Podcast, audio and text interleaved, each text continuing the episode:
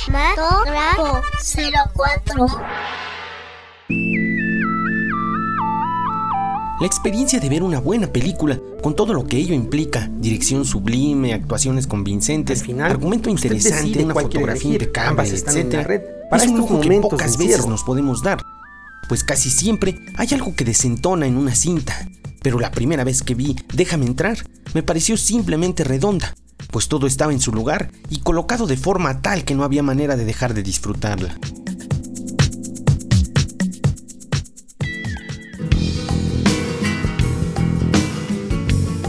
Claro que me refiero a la cinta sueca realizada en 2009, que llegara a México para una muestra internacional de cine de la Cineteca y que con los precarios elementos económicos que fue hecha, terminó por convertirse en una de las películas más vistas de aquel año en la institución de resguardo cinematográfico de nuestro país.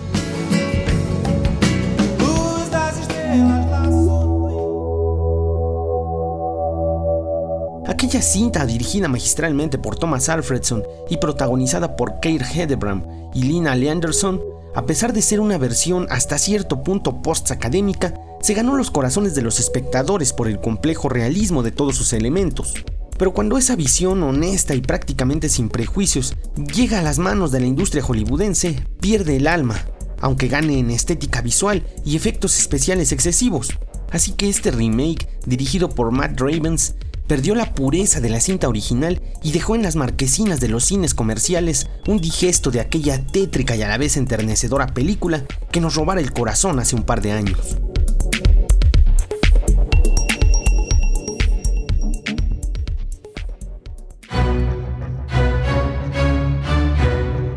Esta nueva entrega carece del sentido minimalista del filme original, que justo es decirlo, fue parte de su éxito, pues está realizada sin grandes pretensiones. ¿Acaso uno de los destacados adelantos del que debería tener ventaja este remake son los efectos especiales, los cuales, para desdicha de la cinta, resultan excesivos y hasta cierto punto injustificados, lo cual le da un punto menos a esta entrega de Déjame entrar.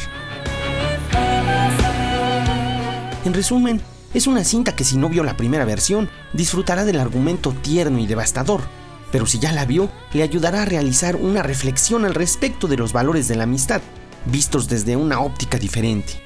Al final de cuentas es una película bastante recomendable.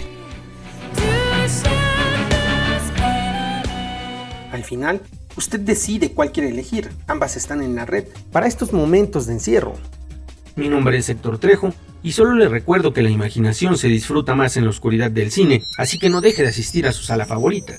Para dudas, comentarios o sugerencias, escríbame al correo electrónico trejohector.gmail o sígame en mis redes sociales, Cinematógrafo04 en Twitter y Facebook o Trejo Héctor en Spotify.